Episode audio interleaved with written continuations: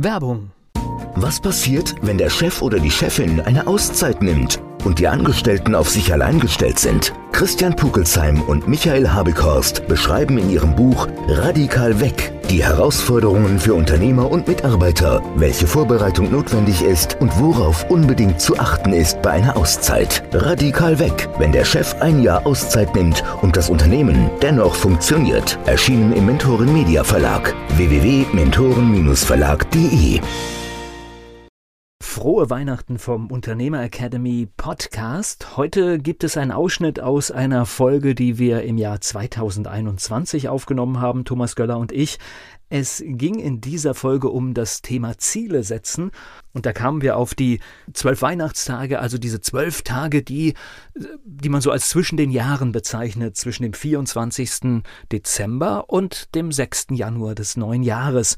Und der Thomas brachte seine Idee ein, dass im Prinzip jeder Tag für einen Monat des kommenden Jahres steht und das somit eine gute Zeit ist, um die nächsten zwölf Monate, also in diesem Fall das Jahr 2022, zu planen. Der Link zu der ganzen Folge Ziele, der steht in den Show Notes und diesen Ausschnitt, den haben wir jetzt heute hier nochmal rausgesucht. Und vielleicht ist es ja für die eine oder den anderen genau der Impuls, jetzt das kommende Jahr zu planen. Viel Erfolg dabei. Der Unternehmer Academy Podcast. Wir machen aus Menschen mit Know-how Unternehmer mit Erfolg. Du sagst jetzt zwölf Tage, zwölf Monate.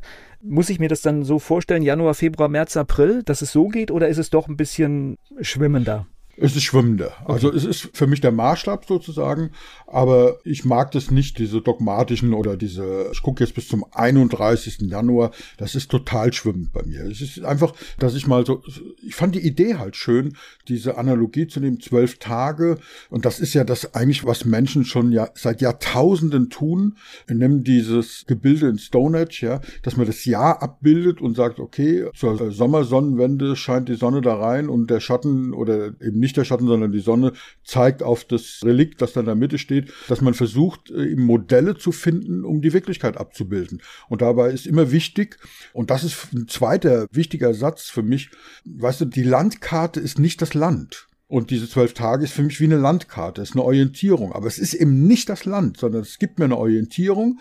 Aber die Wirklichkeit sieht eben anders aus. Aber es gibt eine Orientierung. Und das ist für mich im Zusammenhang mit Ziele das allerwichtigste Wort überhaupt, dass ich da nicht so dogmatisch rangehe oder jetzt messen in Prozente. Und ich habe jetzt 98,7 Prozent. Mist, nächstes Jahr will ich 98,8 Prozent. Das sind für mich Dinge, die völlig außerhalb meiner Wunschvorstellung oder meiner Vorstellung ist, wie sowas zu funktionieren hat. Also es ist ein Rahmen, der, Aber ist doch verrückt.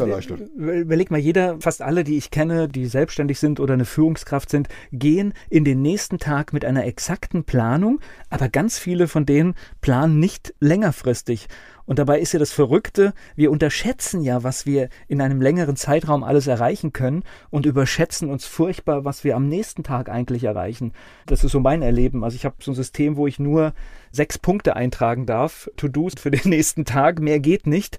Und selbst das ist schon zu viel und unrealistisch. Ja, es geht mir genauso. Ich arbeite ja ähnlich. Vielleicht machen wir mal irgendeine Folge zum Thema Zeitplanung, weil ich da auch so eigene Ideen habe, die jetzt nicht allgemeingültig sind, sondern wo ich vielleicht erzähle, wie mache ich, dann kannst du erzählen, wie machst du es.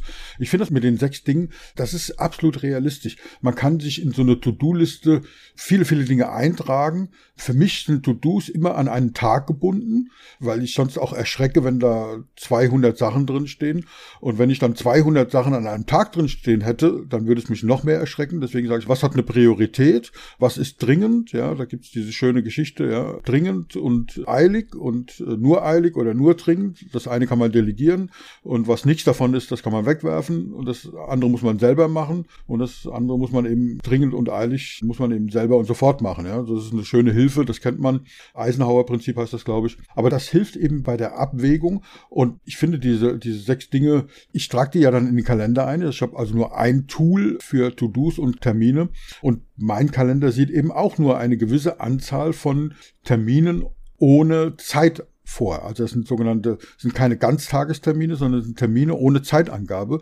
Und das sind für mich meine To-Dos. Und das sind dann eben Dinge, die jeden Tag da drin stehen. Noch ein ganz witziger Effekt, den ich dann festgestellt habe.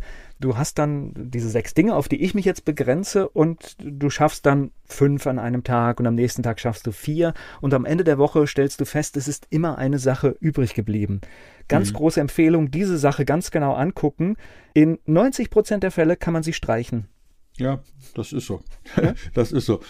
Ich bin da so ein bisschen noch nicht ganz so gut. Ich brauche dann zwei, drei Wochen dazu. Aber wenn es das dritte Mal und dadurch, dass ich das im Kalender habe und der vergangene Tag abends, abends muss mein Kalender leer sein. Das heißt, diese To-Dos, die dann im Kalender drinstehen als Termine ohne Zeitangabe, wenn ich da irgendwas nicht erledigt habe, mir geht's mir genauso wie dir, dann werden die verschoben. So, und dann werden sie vielleicht auf den nächsten Tag verschoben. Wenn aber am nächsten Tag schon voll ist mit sechs Terminen, dann kann ich das am nächsten Tag nicht machen.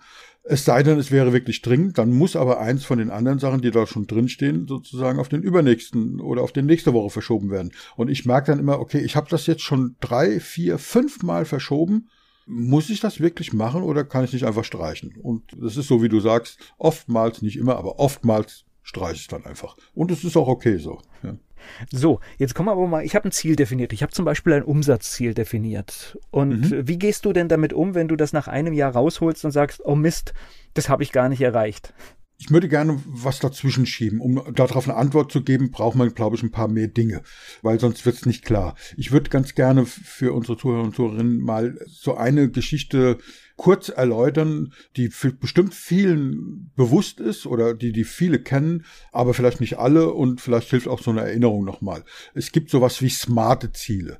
Das kennen sehr viele Leute, ist ein Akronym, also eine Abkürzung, SMART. Und wenn man sich mal überlegt, was ist ein smartes Ziel, dann hilft das sehr schön bei der Definition. Weil, das haben wir ja eben schon gesagt, es gibt kurzfristige, mittelfristige, langfristige Ziele und es gibt sowas wie Visionen und Ideen, ja, und Fantasien Medizin und sowas, ja. Wer hat das gesagt? Schmidt war das, glaube ich, der gesagt hat, wenn du Visionen hast, musst du zum Arzt, ja. Und ich sage, ja, der Mann hat recht. Wenn du viele Visionen hast, musst du zum Arzt. Aber hier geht es nicht um diese vielen Visionen im Sinne von vielen Fantasien, sondern hier geht es um deine eine große Vision, die du hast. Und das ist eben was anderes. Aber was sind smarte Ziele? Das ist eine amerikanische Abkürzung für Specific, Measurable, Achievable, Relevant und Timely. Und das Ganze kann man eben auch auf Deutsch übersetzen. Dann ist nur die Reihenfolge ein bisschen anders. Nämlich S steht dann für spezifisch. Und das bedeutet, Ziele müssen eindeutig definiert sein. Also nicht vage, sondern so exakt und so präzise wie möglich. Ist, sonst ist es kein Ziel. Also irgendwie, ich möchte mehr Umsatz machen, ist kein Ziel. Das ist ein Wunsch. Der kann gut sein, aber es ist eben kein Ziel. Es muss messbar sein. Also ich möchte mich besser fühlen, kann auch ein Ziel sein. Woran misst du das? Woran machst du das fest? Ja, das ist beim Umsatz sehr einfach. Da kannst du einfach in deine BWA reingucken oder was auch immer du das eben greifbar machst. Also es müssen Messkriterien festgelegt sein, woran du das messbar machst. Also beim besser fühlen, wenn du sagst, okay, ich stehe morgens auf an sechs von sieben Tagen und habe ein Lachen im Gesicht und mach dann eine Strichliste, dann wäre das zum Beispiel auch ein Messkriterium. Das ist aber jedem selber überlassen. Aber eben, es muss messbar sein. Der zweite Buchstabe bei Smart und A steht für angemessen. Angemessen heißt erreichbar. Die Ziele müssen relativ zum Aufwand verhältnismäßig sein. Also wenn du jetzt, ich sag mal, bei einer Million Umsatz stehst, insgesamt über alle Unternehmen und sagst, ich möchte im nächsten Jahr eine Milliarde Umsatz machen, dann ist das ja messbar und es ist eindeutig definiert. Ja, vielleicht wenn du sagst, eine Milliarde, 100.000, 798 Euro und so weiter, das ist extrem spezifisch. Es wäre auch messbar, aber es ist überhaupt nicht relativ zum Aufwand verhältnismäßig. Ja, also diese Verhältnismäßigkeit, die ist auch wichtig, also es ist angemessen sein. Das vierte ist realistisch. Es muss realistisch sein. Das R steht für realistisch. Ziele müssen erreichbar sein. Und da haben wir schon mal so einen Unterschied zu einer Vision. Eine Vision muss überhaupt nicht erreichbar sein. Das, also dieses Kriterium gilt hier gar nicht. Aber ein Ziel sollte irgendwie realistisch erreichbar sein. Und, und das ist, glaube ich, ganz, ganz wichtig, und so sind wir ja auch gestartet, das T steht für terminiert. Also zu jedem Ziel gehört eine klare Terminvorgabe. Wann soll dieses Ziel erreicht sein? Und nur wenn diese fünf Bedingungen erfüllt sind, dann ist ein Ziel smart. Also ich wiederhole es nochmal, weil wir das Ganze nicht visuell haben, sondern nur auditiv unterstützen können. Äh, smart, das S steht für spezifisch, M für messbar, A für angemessen, R für realistisch und T für terminiert. Dann ist es eben ein smartes Ziel. Und sagen vielleicht einige, das kennen, ja, das ist alt und kann man das nicht anders machen. Ja, es ist alt, aber nicht alles, was alt ist, ist schlecht. Ich finde es eine recht gute Annäherung an dieses System mit Zielen zu arbeiten. Ja. Der Unternehmer Academy Podcast. Wir machen aus Menschen mit Know-how Unternehmer mit Erfolg. Werbung. Was passiert, wenn der Chef oder die Chefin eine Auszeit nimmt? und die Angestellten auf sich allein gestellt sind. Christian Pukelsheim und Michael Habekorst beschreiben in ihrem Buch Radikal weg die Herausforderungen für Unternehmer und Mitarbeiter, welche Vorbereitung notwendig ist und worauf unbedingt zu achten ist bei einer Auszeit. Radikal weg, wenn der Chef ein Jahr Auszeit nimmt und das Unternehmen dennoch funktioniert. Erschienen im Mentoren Media Verlag www.mentoren-verlag.de